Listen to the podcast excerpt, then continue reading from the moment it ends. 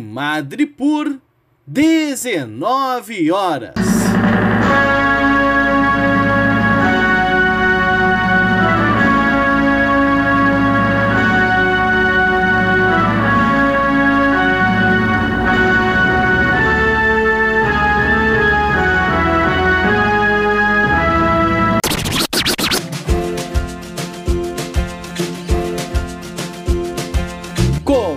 Agora a Voz das HQs. Seja bem-vindo, Ministro Alessandro.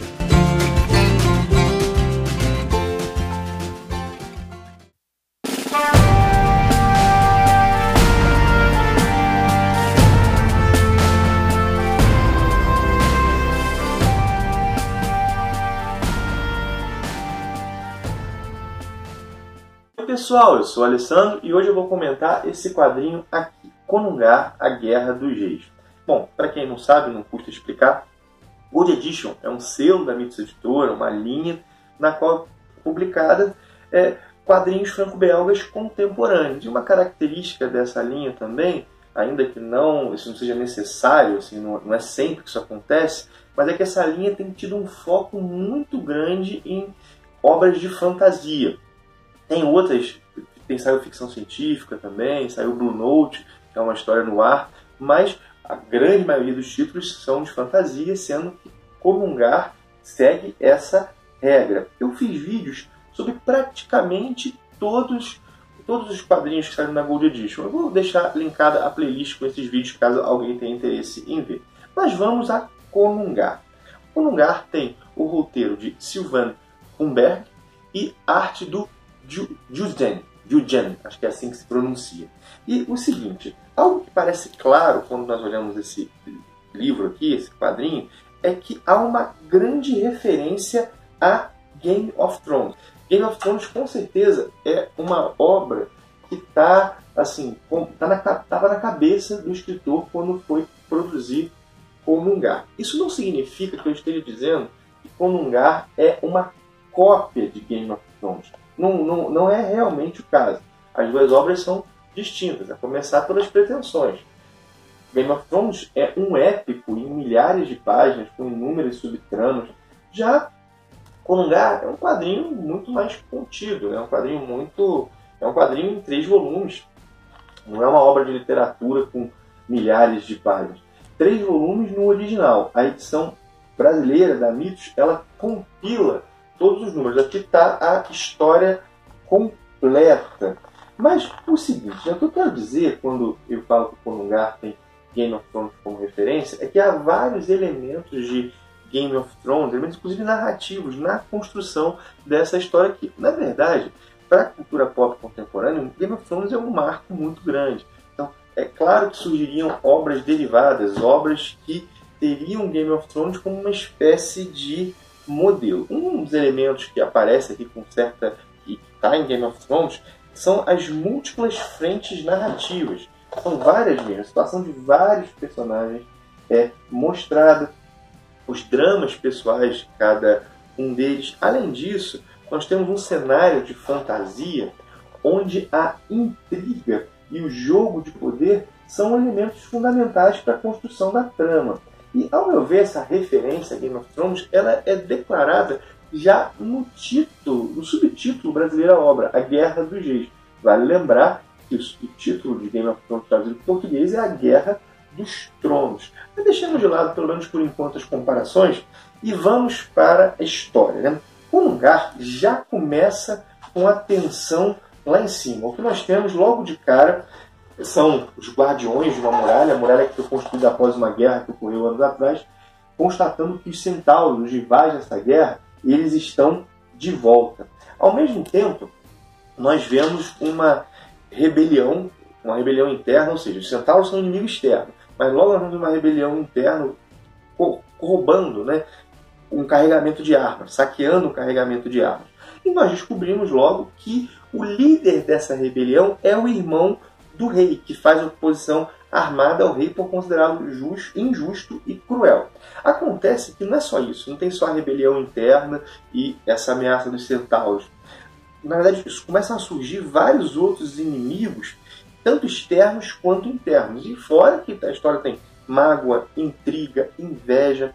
E nessa confusão toda, né, a confusão de guerra, essa confusão política toda, são mostradas várias outras situações. No flashback, por exemplo, nós sabemos o que causou a guerra com os centauros no passado, ou pelo menos o desfecho dessa guerra no passado. Há também a situação da esposa do rei, que é mostrada. Ela é literalmente e frequentemente violentada pelo marido, que é revoltado porque ela não lhe dá um filho homem. E aqui tem um aviso, né, que agora mais a comparação com Game of Thrones, principalmente na série, que embora Porungar não tenha ela, a, o elemento erótico que Game of Thrones tem, essa cena de, da, da mulher sendo violentada é mostrada, é uma cena forte, é triste. Sim, é uma página só, mas acho que vale, vale falar, né? para alguma criança ler, né? Mas não tem assim, não é como Game of Thrones. Além disso que eu falei, nós vemos também uma situação que é interessante, que é do sublíder rebelde, que na verdade ele era o armeiro real e acompanhou o príncipe na sua rebelião, na verdade, ele é um dos responsáveis, né? ele toma certa iniciativa de colocar o príncipe nessa situação, mas o que eu quero dizer é que mostra a relação dele com o filho. O filho tem 13 anos, já faz parte da rebelião, só que ele quer proteger o filho o máximo possível da guerra. E o filho quer lutar, o filho está empolgado, quer ser herói, né? E, além disso, tem, eu falei que nós temos dois irmãos, né, o rei e o líder rebelde, mas há uma terceira irmã que tem o desejo de ver os dois irmãos juntos. E tudo isso que eu estou falando aqui ganha resolução na trama, após algumas reviravoltas. E uma resolução para mim está contento. Um detalhe pequeno que eu acho que vale a pena mencionar é uma inconsistência no desenho do corpo de um personagem, do filho desse amigo. No início ele parece bem mais franzino não é a palavra, mas menos forte, ele parece menor e ao final da história ele aparece como musculoso. É um detalhe pequeno, não atrapalha a, a apreciação da trama, mas acho que se tivessem mantido o menino da maneira que ele foi, ele foi percebido no começo, né, ia ser até mais assim, interessante a cena que foi, a cena de destaque que ele teve no final. Um detalhezinho do desenho de uma arte que é, que é boa, que é competente, mas que teve essa pequena incoerência. Bom, o que eu posso dizer é o seguinte: o Gutenberg ele não tenta inventar a roda.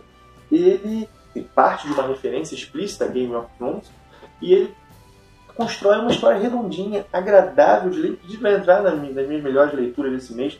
Quando, quando eu fiz um comentário sobre Elfos, outra Gold Edition, eu falei que é um quadrinho que, que quando eu era mais novo eu buscava e não encontrava. E essa linha Gold Edition tem proporcionado muito isso.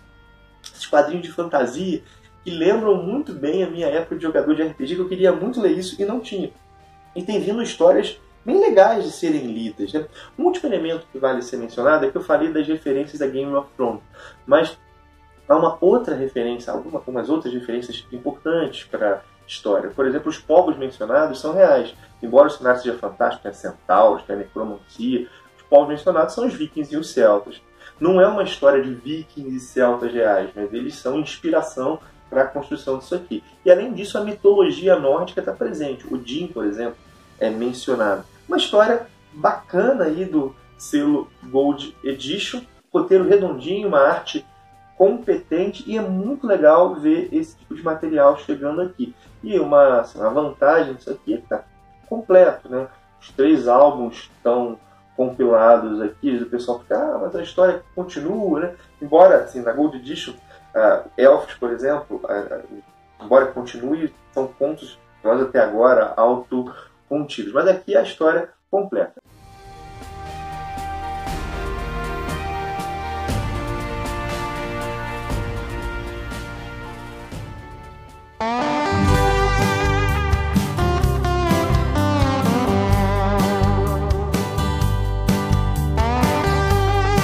Você ouviu A Voz das HQs um produto do Ministério dos Quadrinhos.